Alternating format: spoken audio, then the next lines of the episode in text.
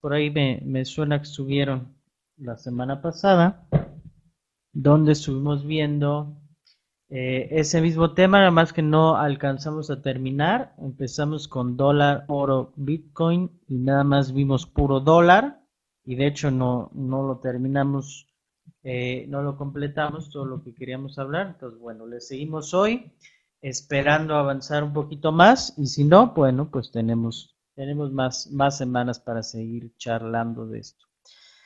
Eh, de los comentarios que muy amablemente recibí por parte de ustedes, eh, lo que me estaba preguntando sobre eh, lo que alcanzamos a ver de dólar era que, bueno, les comentara más acerca de exactamente qué es lo que pueden hacer si quieren invertir en el dólar, comprar el dólar o cómo, cómo beneficiarse de, de estas depreciaciones, de esta fuerza del dólar. Y bueno, vamos a ver un poquito de eso para cerrar eh, todo el tema que, vimos del dólar, pero de todas formas le vamos a dar un repasito primero.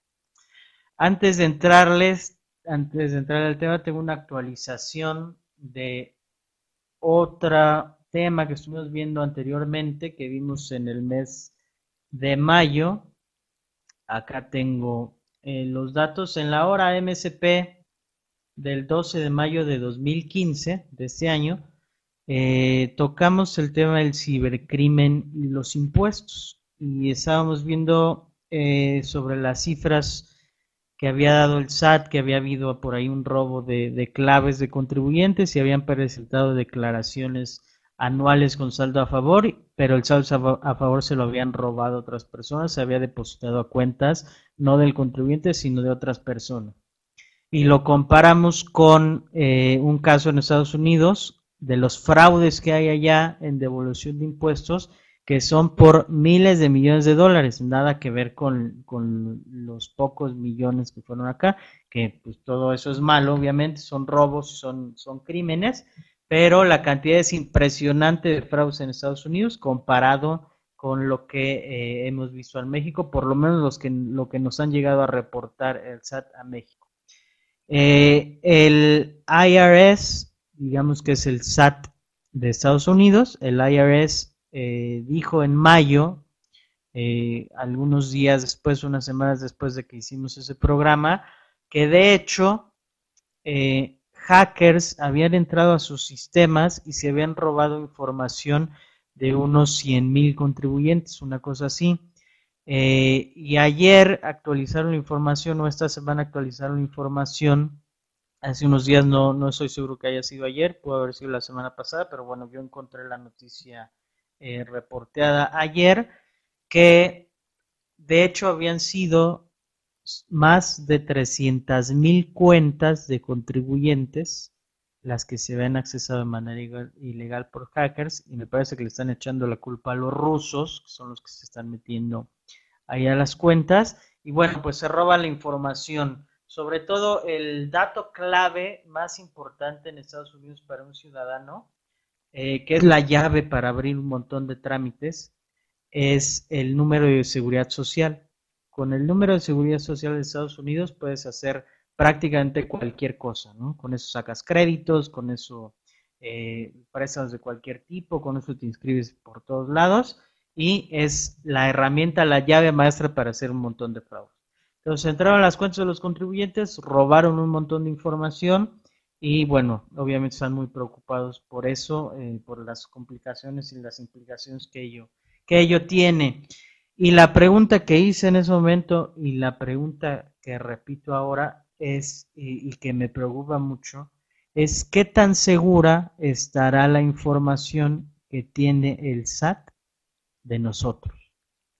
Eh, aquí, digamos, a lo mejor no hay una llave maestra como allá, y ese sí es un problema de seguridad que tienen bastante grave.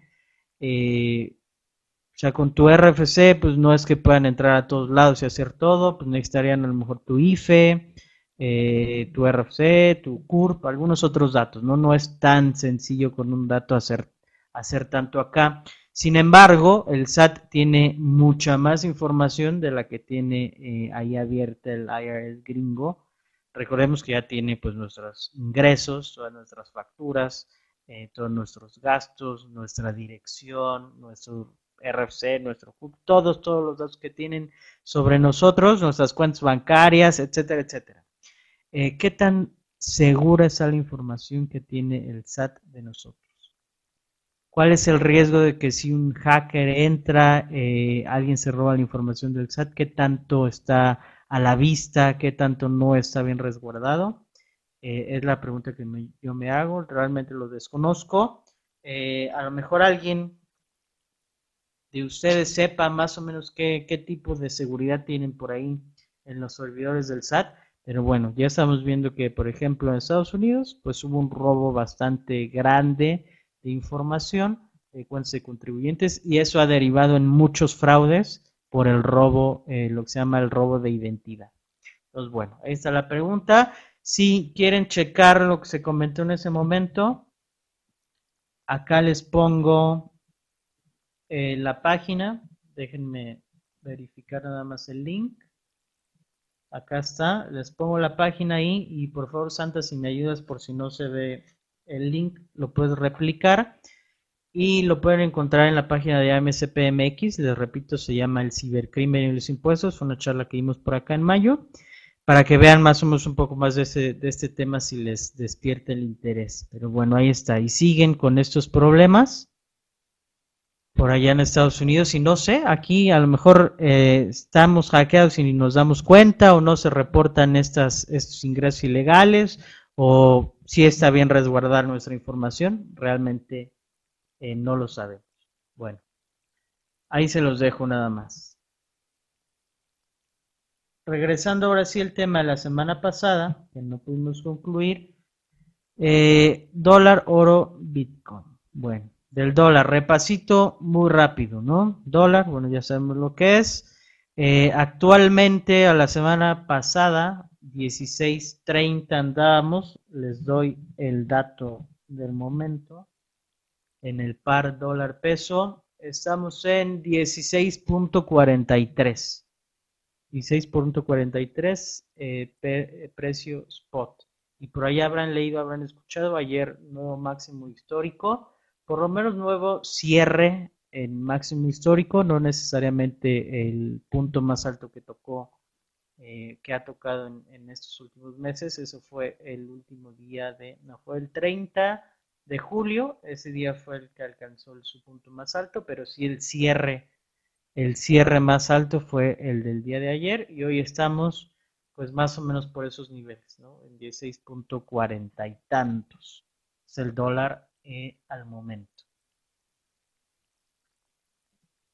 Les ponía una gráfica, ese es eh, el dólar eh, en el año, en 2015, punto más bajo en 14.43, el punto más alto en 16.48, sigue siendo ese mismo, y nada más un cierre que tuvimos por ahí un poquito más arriba en los 16.40 y tantos el día de ayer, que fue el cierre más alto que hemos tenido en toda la historia, en la cotización del dólar y el peso. Y esa es la gráfica semanal de eh, desde hace 10 años, de 2005 a la fecha, eh, viendo dónde estamos ubicados en el máximo histórico.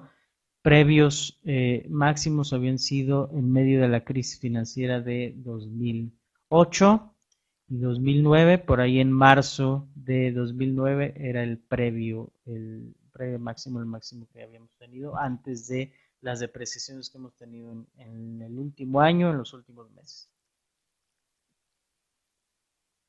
Habíamos visto todo lo que, lo que ha dicho el gobierno y si se regresan al programa la semana pasada, analizamos un poquito si era verdad o era mentira o cuál era el contexto de todas estas cosas que se dicen. Son movimientos cíclicos, que no pasa nada, es un fenómeno global, que no es que el peso eh, sea el que se deprecia, sino que es el dólar que, que se está apreciando contra todo, que el peso es la moneda que menos se ha depreciado frente al dólar, que la volatilidad en el mercado cambiario está muy alta, que el peso se ha fortalecido contra otras monedas y que la depreciación, la frase de novedad que la depreciación es ordenada, no desordenada, es ordenada.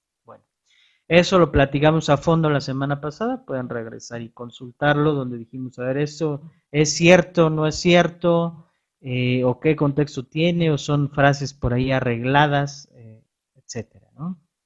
También eh, nos dicen, o ahora el discurso del gobierno es que pues es bueno, ¿no? Que el dólar esté en 16.40, que llegue a 17, que siga subiendo, eh, es bueno para la economía mexicana, para las exportaciones principalmente y también para el turismo. Lo dijo hace poco, un par de días, el presidente, ¿no? Enrique Peña Nieto dijo, pues que es bueno. El dólar eh, a estos niveles es bueno porque trae más turismo y aumenta las exportaciones.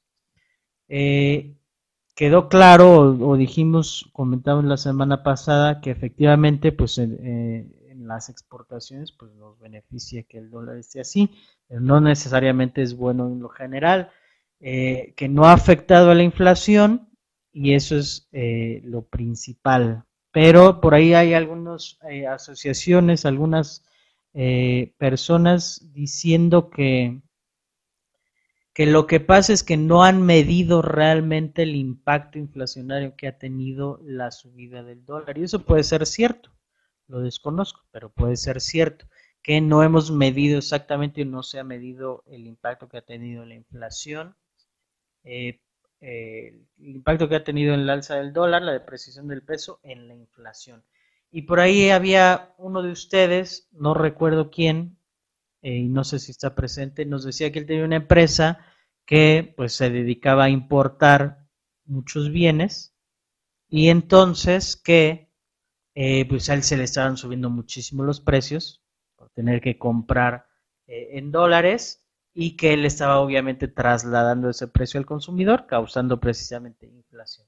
Pero hay algunas personas que están diciendo que no está medida, eh, medido este impacto en las cifras de, de inflación y bueno, que entonces falta que se mida realmente para que veamos si efectivamente hay inflación o no.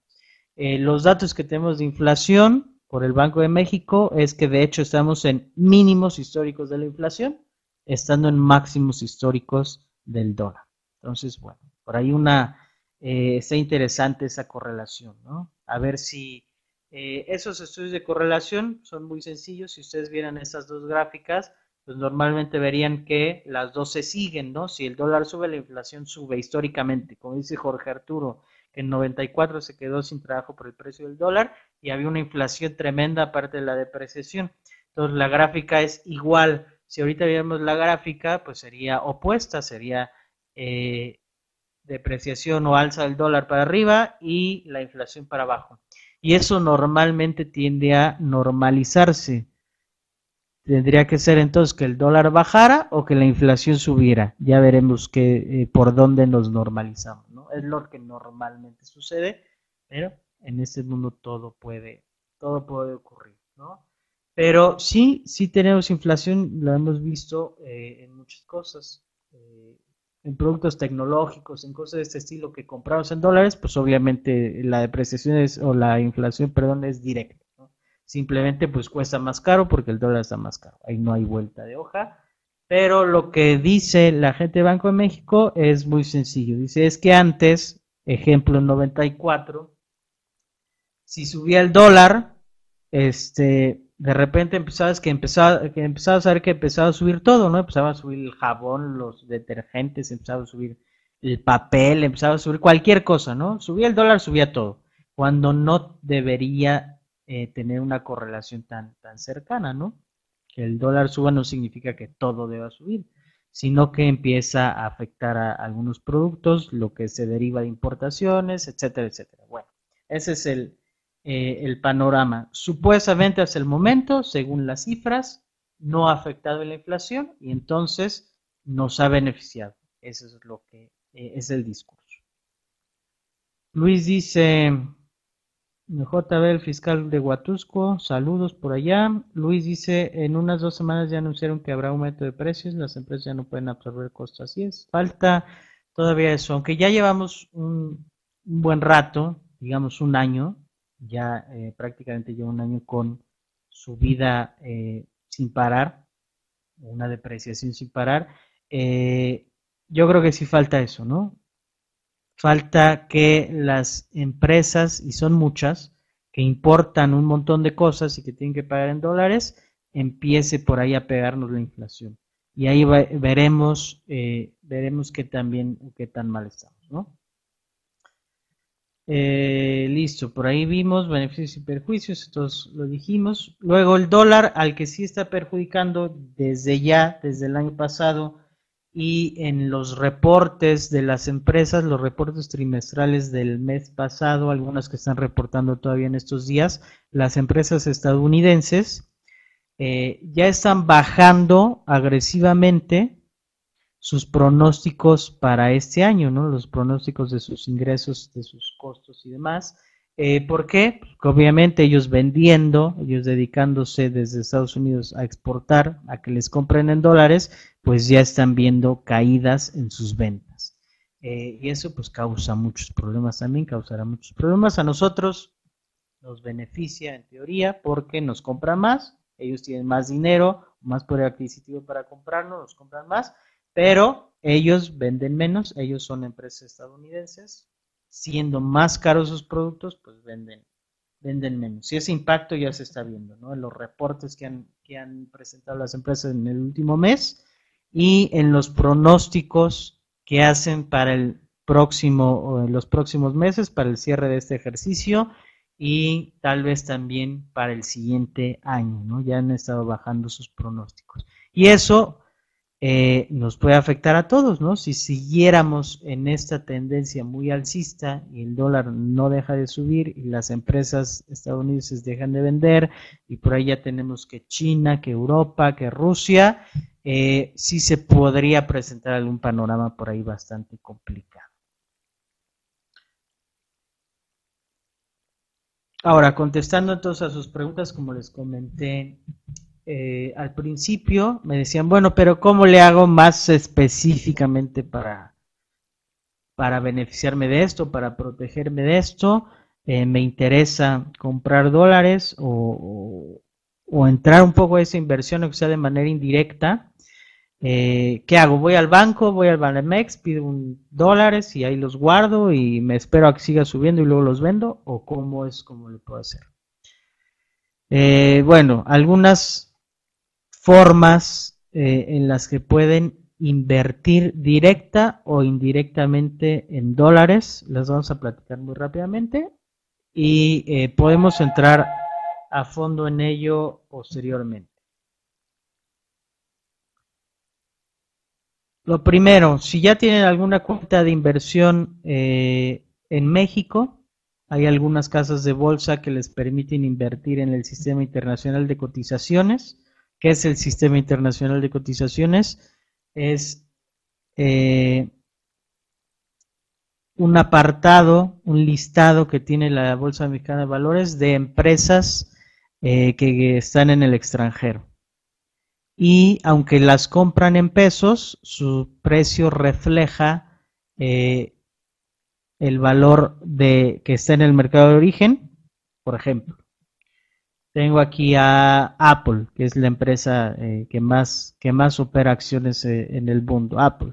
Ahorita está en 117 dólares. Eh, ustedes la comprarían aquí en el SIC, en el Sistema Internacional de Cotizaciones, a 117 dólares por el tipo de cambio que esté en el momento, ¿no? Ahorita a lo mejor están como en 16.40, ¿no? Hagan la multiplicación y eso les costaría una acción de Apple. 117 dólares por 16.40. Y en eso la podrían comprar. ¿Qué pasa si la acción de Apple en Estados Unidos se queda en 117 dólares para siempre y el dólar sigue subiendo? Pues entonces ustedes van a ganar de todas formas, nada más por el efecto del aumento del dólar, es decir, que en pesos va a valer más y ustedes van a tener ese beneficio. Es una manera de invertir en dólares de manera indirecta, ¿no? No están comprando dólares, sino que están invirtiendo en eh, en una empresa y están teniendo un beneficio en caso de que el dólar suba. Claro que si la empresa baja, pues va a haber un diferencial por ahí, puede que las acciones de Apple bajen y tengan por ahí una, eh, una diferencia, ¿no? Pero a lo mejor baja, pero con la depreciación que tiene eh, la moneda, pues quedan tablas, ¿no? Y si sube, pues ganan doble porque sube la acción, ganan ahí y sigue depreciándose el peso, siguen ganando ahí, ¿no? Sería una forma, aunque es indirecta y eh, tienen que pensar exactamente también en qué están comprando, porque de nada va a servir si compran una empresa que baja mucho su acción y por ahí pierden, ¿no? Pero claro, es una forma de hacerlo de manera indirecta, con cierta protección en caso de que sigamos con, esa depreciación. Vamos a leer algunos comentarios. Eh, la industria del calzado, dice Luis, que por ahí eh, piensan ya en, estar aumentando los precios, ok. JB dice, en la página alto nivel de Internet aconsejan, México es un país que tiene un tipo de cambio flexible, muy diferente al que teníamos hace 20 años, cuando era fijo. Y existe un control de cambios. Actualmente el tipo de cambio se cotiza en función de la oferta y la demanda, correcto. Dos reglas de oro. No inviertas comprando una moneda extranjera para guardarla en tu cartera. Hazlo a través de instrumentos financieros que te den buen rendimiento. La mejor manera de proteger tu inversión es diversificarla también en otras monedas. Correcto. Para, para efectos generales está, está bien esa apreciación. ¿no? no puedes ganar tu dinero yendo al banco comprando dólares aparte más caro de los que se pueden conseguir en el, en el mercado spot y luego esperándote a que se deprecie 50% para ganarle algo, ¿no? Eso no funciona. Eso no es una, no, no es una inversión realista ni sirve para absolutamente nada. ¿no? El dólar que ustedes compran en un banco está bastante más caro que lo pueden, a lo que lo pueden conseguir en el mercado spot. Entonces, no tiene ningún sentido. Y aparte el spread, que es la diferencia entre el precio que les compran y el precio al que le venden, también es muy, muy amplio, ¿no? En el caso de Banamex, por ejemplo, llega a tener el spread de 1.40 pesos. Entonces lo compran a 15 y lo venden a 16.40. Imagínense cuándo le van a ganar, pues nunca. ¿no? Entonces, obviamente no es la manera de comprar dólares y aventarlos allá a la caja fuerte y esperar a que la economía mexicana se vaya eh, al agujero, pues no nos sirve de nada, ¿no? Eh, ¿Qué otra forma? Tenemos ETFs que sigan al comportamiento del dólar. ¿Qué son ETFs? Son instrumentos financieros que eh, siguen, se llaman tracks también, es decir, que track en inglés es que sigue, que da seguimiento a alguna cosa. En este caso hay ETFs Ustedes compran un instrumento, como si compraran una acción de un ETF, pongámosle que se llama dólar estadounidense, compran ese y ese instrumento, si sube el dólar, subirá, si baja el dólar, bajará. Muy sencillo, ¿no? Entonces, si ustedes creen que el dólar seguirá subiendo, pues compran ese ETF y si sigue subiendo el dólar, pues ganarán, eh, ganarán dinero. Es una forma también de hacerlo. Esa sí es un poquito más directa, ¿no? Que hacerlo a través de alguna otra empresa que cotiza en dólares. Eh, directamente teniendo los dólares en una, inversión, en una cuenta de inversión que esté en dólares. Es decir, ahí invierten, pero son dólares, no son pesos como en el caso del, SIC. En el caso del SIC son pesos que eh, eh, las acciones de las empresas están tasadas o cambiadas al tipo de cambio eh, en el caso que tengan ustedes una cuenta de inversión directamente en dólares, pues tienen 100 dólares y valdrán más en función de la eh, depreciación que tenga el peso. ¿no? Ese es muy directo, pero ya teniendo los dólares. Y no es tenerlos guardados en la caja fuerte, en la cartera, como ponía por aquí JB, sino que son dólares que están invirtiéndose, que están generando mayores recursos, pero directamente invertidos en esa moneda.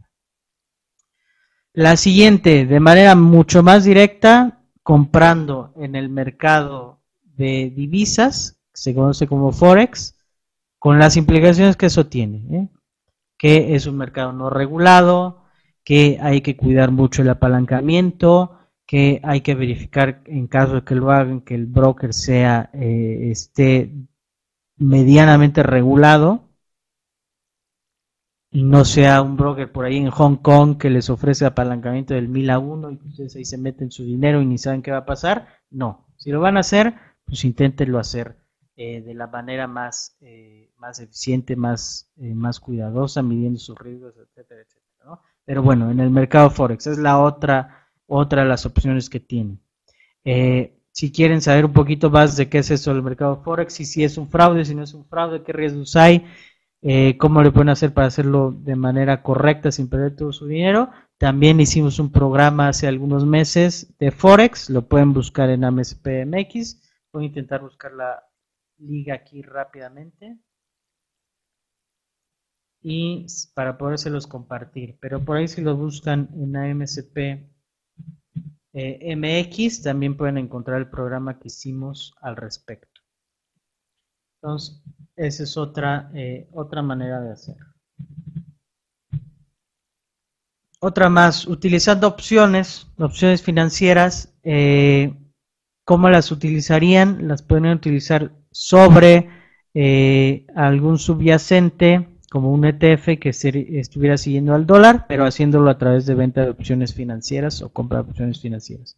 Es un poquito más complejo, más complicado de entender si no tienen el conocimiento de, qué son las opciones, pero que creen que también tenemos un programa que hicimos hace, hace algún tiempo sobre opciones financieras, podrían regresarse también a ver y más o menos buscar qué es la información de esto. Pero en caso que tengan el conocimiento, que sepan cómo se maneja esto, eh, las opciones, financieras también son una buena manera de entrarle a la inversión eh, en estos tipos de cambio. ¿no?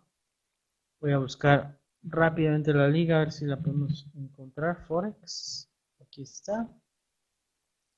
Lo voy a copiar y por favor, Santa, me haces favor de, replicarlo. Si la tienes tú por ahí, eh, por favor la pones eh, en el chat para que la puedan consultar. Forex, copiar y por acá se las voy a poner. Listo. Y de paso les voy a poner opciones financieras. Acá está también. Pues por ahí si, me, si no ven el link, ahí en un momento Santa se los, se los pone para que lo puedan ver. Y listo. Y la última serían eh, utilizar futuros o utilizar opciones sobre futuros. Eso es también complejo, si requiere cierto conocimiento y requiere de más capital. ¿No? Los futuros requieren de un poquito más de capital o en ocasiones mucho más capital que operar opciones, operar directamente en Forex, operar un ETF o comprar acciones eh, en el SIC. Pero bueno, es eh, la pregunta era cómo le puedo hacer y estas son 1, 2, 3, 4, 5 y 6, 6 opciones que tienen para, eh, para hacerlo. Y hay muchas más maneras que ya platicamos también la semana pasada, simplemente cubriéndose eh, los contratos que tienen dólares, poniendo límites a, las depreciaciones en caso de que tengan un contrato por ahí, que sería una especie de contrato a futuro, ¿no? Aunque no está en el mercado financiero, pero es una especie de contrato a futuro. Eh, cuidando las, las, los seguros, las comisiones de las tarjetas se les cobran en dólares, cuidando todo eso, pues se pueden proteger, proteger fácilmente, ¿no? Pero en la semana pasada entramos un poquito más a fondo en eso. Listo, cerramos entonces ahora sí el tema del dólar. Cualquier otra cosa estoy a sus órdenes, ya saben dónde encontrarme y al final ponemos también los datos de contacto. Y nos podemos profundizar en cualquiera de estas opciones que les estoy presentando, podríamos profundizar y hacer programas de ello y tal vez los hagamos eh, en el futuro, ¿no? Ya estaremos viendo cómo nos va. Nos vamos con el oro. El oro, históricamente, pues el oro ha sido utilizado desde hace muchos años eh, como dinero, ¿no? Pagar eh, en oro, las moneditas de oro. Eh, es el metal históricamente más codiciado, la fiebre del oro y un montón de, de historias, películas y demás situaciones en base al oro. A la fecha, ¿no? Hay muchos programas ahí en, eh, en Discovery, en History Channel, en esos canales, de la gente que sigue yendo eh, a Alaska y al mar a, agarrar, eh, intentar recolectar el oro, o en, sacándolo con máquinas de la tierra, o en diferentes lugares siguiendo con la fiebre del oro, ¿no? Muy codiciado sigue, eh, sigue siendo y seguramente seguirá siendo, ¿no? Eh, también ampliamente utilizado como método de ahorro e clásico, ¿no? ¿En qué invierto? Y mucha gente dice, pues compra oro, ¿no? Es lo más seguro, lo más fácil, tú ve y compra oro y seguirá subiendo eternamente y tu inversión siempre estará segura en los metales. Ya veremos, ya veremos qué realidad o, no tiene eso, pero ampliamente utilizado también como método de ahorro y también de inversión. El precio actual por una onza de oro está más o menos en 1100 dólares, pero les doy el dato del momento. Futuros del oro al momento 1.116 dólares. Entonces, una onza de, oro, 1.116 dólares, es el, eh, el precio de los futuros, precio actual de los futuros. Máximo histórico estaba por ahí arriba o estuvo por arriba de los 1.900 dólares por onza y eso fue en 2011. 2011 fue el techo que tuvieron los metales, el oro, la plata y demás metales. En 2011 fue cuando tuvieron su techo, de ahí los hemos visto bajar. Gráfica del oro, year to date, es decir, todo 2015, de enero hasta la semana pasada, porque las gráficas las metí en el material de la semana pasada. Eh, aquí está, vemos que el oro tuvo un máximo en 1.300 dólares. Eso fue por ahí en febrero, me parece enero, febrero. Fue muy, muy al inicio del año. Y después lo observamos, baja, una bajada bastante pronunciada, que tuvo un mínimo hace algunas, perdón, hace algunas semanas de eh, en 1.072 dólares. Y obviamente ya que nos acercamos a los mil, pues todo el mundo empieza a predecir al oro por debajo de los mil dólares la onza próximamente, ¿no? Aunque, como siempre lo tenemos que decir, eso nadie lo puede saber. Actualmente está en, decíamos, 1.116 dólares la onza. Eso es en lo que cotiza el oro actualmente. Y la gráfica de 10 años, acá se las muestro eh, vemos una tendencia alcista, por lo menos en lo que tenemos ahí, desde 2005 hasta lo que comentamos hace un momento, hacia 2011, por arriba de los 1.900 dólares, viniendo desde los 500, ¿no? Por ahí no, no veo el número. 400 y tantos dólares en 2005 llegó a cotizar en más de 1.900 dólares la onza actualmente en los mil ciento y tantos que, tenemos eh, en esta fecha. Ven un alza muy pronunciada hasta 2011 y luego vemos baja también pronunciada por lo menos hasta 2013 y luego un poquito menos pronunciada, aunque sigue siendo bajista a la fecha. ¿no? Eh, ese es eh, lo que tenemos del oro a la fecha. Ya se imaginarán que en 1900, pues las predicciones eran que el, que el oro iba a llegar hasta los 3.000 y había quien decía los 5.000 dólares de onza.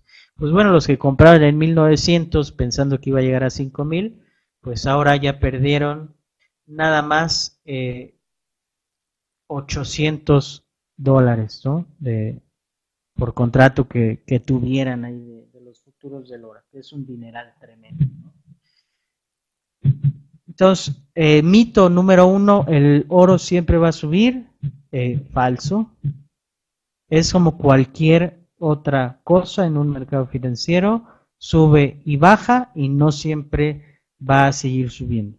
Que sí, que es un commodity que tiene un precio de extracción que no puede llegar a cero, eh, como el petróleo o como el trigo o como cualquier otro producto de ese estilo, pues obviamente no puede llegar a cero pero tampoco significa que eternamente vaya a subir y que sea siempre la mejor inversión.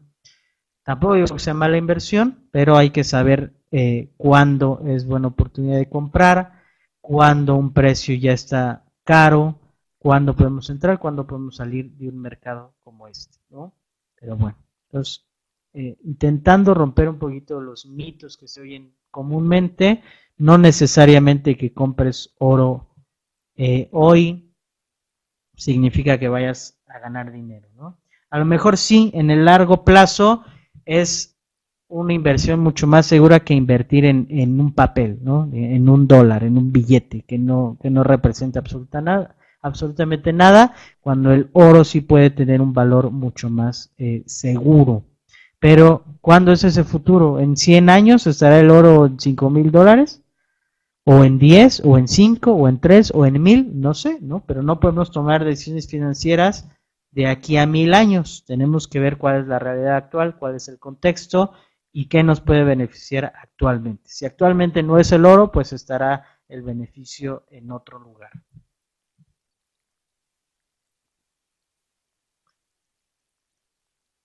Ha pasado algo muy interesante con las reservas eh, de oro.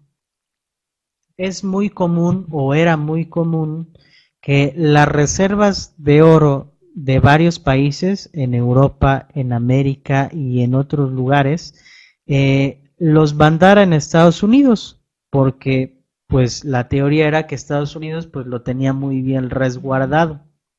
Entonces, pues las reservas de México las guardamos en Estados Unidos, las reservas Alemania de oro las guarda en Estados Unidos, las reservas de todo el mundo las guardaba Estados Unidos. Pues de repente se les prende el foco a los países y dicen, bueno, ¿para qué quiero que Estados Unidos me guarde mi oro? Mejor lo guardo yo. Eh, y se hacen constantemente auditorías a Estados Unidos, a, a, las reservas que tienen, a ver si efectivamente sí tienen el oro o qué hicieron con él. Y los rumores son repito rumores porque no es que haya yo encontrado o que exista una fuente totalmente eh, seria y comprobada de que esto sea verdad, pero el rumor es que Estados Unidos no tiene el oro que debería tener. Es decir, que ya lo vendió, que ya se lo gastó. Eh, Alemania pidió desde hace algunos años su oro y hagan de cuenta que le tenían que mandar por decir cualquier cosa, pero no tengo las cifras enfrente mío, eh, que le tenían que mandar mil toneladas eh, en un año. Y de esas mil toneladas le mandaron nada más 10. Y al otro año le mandaron 20 y al otro 30, etcétera, etcétera. Eh, y el rumor es que Estados Unidos ya no tiene el oro. Y entonces todo el mundo empezó a pedir sus reservas y resulta que pues Estados Unidos se las da cuenta gotas y el rumor, repito, es que no tiene físicamente el oro eh, resguardado. ¿no? Ese es el rumor. No les puedo confirmar yo que eso sea verdad o mentira, pero la realidad es que los países están repatriando su oro y Estados Unidos no les ha mandado el oro que están pidiendo al ritmo que se los, eh, que se los prometieron. Esa sí es una realidad. Eh, China en los últimos años también ha sido el mayor comprador de oro y eh, está acumulando cantidades extraordinarias de oro todos, todos los años, ¿no? Está llevando mucho, mucho oro físico a China. Y eso pues preocupa a algunos, que por qué lo hacen o qué es lo que pasa. La contadora Barnigui dice que ni se los mandará, pues si no lo tiene, pues ni aunque quiera se los va a mandar, ¿no? si despierta ciertas sospechas que eh, pues no lo mande si lo tiene, ¿no? Y como que no den ningún pretexto de qué es lo que está ocurriendo. Eh, entonces, bueno, eso sí alimentan los rumores. Y supuestamente en algunas auditorías que se han hecho, pues efectivamente no han encontrado el oro que debería haber, porque está marcado los lingotes y demás, y parece que ahí siempre ha habido algunas diferencias. Entonces, bueno, no sabemos realmente lo que, lo que pasa. Sí, está, eh, está en Fort, ¿cómo se llama? Fort Knox o cómo se llama donde es la reserva de, de oro de, Estados Unidos. Ahí es donde supuestamente tienen eh, la reserva más grande de oro eh, en Estados Unidos que se han hecho este, supuestamente no está. Pero repito, esos son rumores. Entonces, eh, ¿lo tiene o no lo tiene? Pues no se sabe, supuestamente sí lo tiene, pero bueno. Entonces, dicen, o la cuestión es que eso pueda afectar muy fuertemente a la gente que tiene oro en papel. Es decir, si yo compré futuros sobre el oro, recuerden que el futuro, un contrato de futuros es, eh, yo estoy comprando para que en X momento, en el futuro, me entreguen una cantidad X de oro dependiendo de los contratos que yo estoy comprando. Entonces, lo que se dice es que si yo tengo, compro mis contratos de oro para que me lo entreguen a 1100 dólares la onza, comprar X cantidad de onzas para X momento, que va a llegar un momento donde si yo quiero ejercer o donde si yo tomo, tomo ya la posesión de ese contrato, no lo vendo, es decir, que lo dejo llegar al, al vencimiento, que en lugar de entregarme mi oro, pues me van a decir, pues, ¿qué crees que no, no hay el oro? Y me van a decir, pero te entregamos ese dinero, ¿no? Pero que el dinero ya no va a valer nada porque no hay oro y hay una crisis tremenda, etcétera, etcétera. Esa es la visión catastrofista de, de lo que pasa eh, con el oro, dicha de una manera muy, eh, sin, sin, meterme profundizar en algunas cosas, diciéndolo muy coloquial, esa es la, la, forma, ¿no? La manera. Que todo el mundo en un momento va a reclamar su oro porque va a subir, porque se van a dar cuenta que hay escasez y pues se van a dar cuenta que ya nadie tiene oro más que los chinos, que Estados Unidos no tiene el oro y ya nadie me va a dar mi oro y entonces va a ser un problema tremendo. Bueno, eso repito, no lo sé y son rumores, pero es la crisis que se piensa, se avecina eh, con el tema de los metales. Y que China se está anticipando y está trayendo o llevando un montón de, de oro a su país. Aquí si ven esta gráfica, aunque es una gráfica ya vieja, de cuando empezó China y también la India a eh, empezar a comprar oro, pues vean la gráfica nada más. Ya es una gráfica que tiene algunos años. Repito, fue cuando empezó China a, traer, a hacer estas compras muy grandes de oro.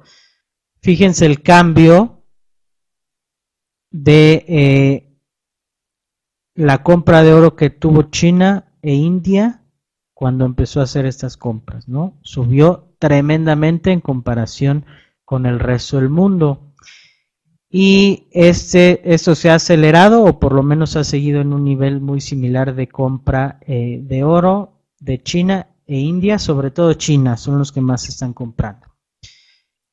Ahora, China reveló algunas cifras del oro que tenían resguardado y fue mucho menor a lo que el mercado pensaba o creía que tenía de acuerdo a las cifras de compra que están generando, aunque recuerden que los chinos no son como muy transparentes en lo que, en lo que nos dicen. Pero bueno, el mercado esperaba que tuvieran reservas de oro por un montón, digamos, repito, no tengo las cifras enfrente mío, pero bueno, digamos que pensaba que las reservas de oro china iban a ser en mil y reportó 300 y nadie les creyó. Y luego todavía revisaron a la baja, dijeron, ah, no, no son mil, son 999. Nadie les creyó porque saben que están comprando mucho y aparte parece, parece que lo están escondiendo, ¿no? Es lo que está pasando por allá en China, los chinos trayendo mucho oro y supuestamente Estados Unidos ya no tiene el oro. Continuamos. Permítanme un segundito por aquí. Que se trabó la lámina. Listo. Lo mismo les pongo, entonces, ¿cómo invierto en oro? A diferencia de lo que acabamos de comentar con el dólar, el oro, tal vez si lo van a comprar, sí podría ser mejor opción que lo hicieran de manera física a que lo compraran a través de algún otro instrumento financiero, ¿no? Pensando sobre todo que fuera realidad lo que se comenta de que Estados Unidos no cuenta con el oro que debería tener, en el momento que ustedes quieran reclamar su oro que tenían en papel, no se los van a querer dar. Suponiendo que eso fuera realidad, pues entonces de una vez la mejor manera de hacerlo, pues sería comprar el oro físico. No comprar este, el papel o los futuros o las opciones, sino directamente el oro físico. Pero bueno, eso es pensando que eso fuera realidad. Pensando que todo está normal y no hay crisis del oro, eh, ¿cómo pueden invertir en el oro? En un ETF, que repetimos, es un instrumento financiero que da seguimiento al precio del oro. Si el oro, eh, si el oro sube, ese instrumento sube. Si el oro baja, ese instrumento baja. Lo pueden comprar. Eh, les doy un ejemplo, por ejemplo, GLD, GLD, ese es el ticker de un muy conocido ETF del oro y otro se llama simplemente Gold. Y hay otros que ya son apalancados y son otra cosa que se llama, por ejemplo, Nugget, pero ya es otra, ya es otra situación, aunque también es un, ETF, aunque apalancado. Pero bueno, esa es la manera de, hacerlo. Tendrían que comprar alguno de esos instrumentos. Y me parece que sí los venden aquí, eh, en México, a través del Sistema Internacional de Cotizaciones. Eh, la otra, como comentamos, pues comprar el oro físico comprar monedas de oro o comprar pepitas de oro o comprar cualquier cosa de ese estilo. Ahora, ¿dónde comprarla? Ahí sí recomendaría eh, buscar un lugar serio donde se pueda comprar el oro para que no tengan problema. Incluso hay lugares donde lo venden y te venden el resguardo para que no sea que te lo tengan que mandar y tú lo tengas que guardar, sino que lo compras y ya te venden también con el resguardo físico del oro. Eh, joyería es otra forma de hacerlo, aunque es un poquito indirecta, porque estás vas a pagar un sobreprecio sobre el oro que estés comprando, pero definitivamente puede ser una manera. Es indirecta, pero es una manera de hacerlo. Si ya tienen joyería o compran joyería pensando en que el oro tiene que regresar a los cerca de dos mil dólares, pues adelante, puede ser a través de la joyería, que aparte pues la exhiben, la traen, la usan como accesorios, pues puede ser de manera muy indirecta porque hay un sobreprecio grande ahí, pero bueno, puede ser, puede ser una manera. Los futuros del oro, ¿no? Ya eh, que son las gráficas que estamos viendo, las gráficas que vimos fueron sobre futuros del oro. El ticker es GC, esos son los futuros del, oro en eh, los mercados de derivados en Estados Unidos. Regresamos y las opciones que pueden ser sobre los ETFs que vimos o sobre los propios futuros. Esas son las maneras más directas o más eh, sencillas de invertir eh, en el oro si así lo quisieran.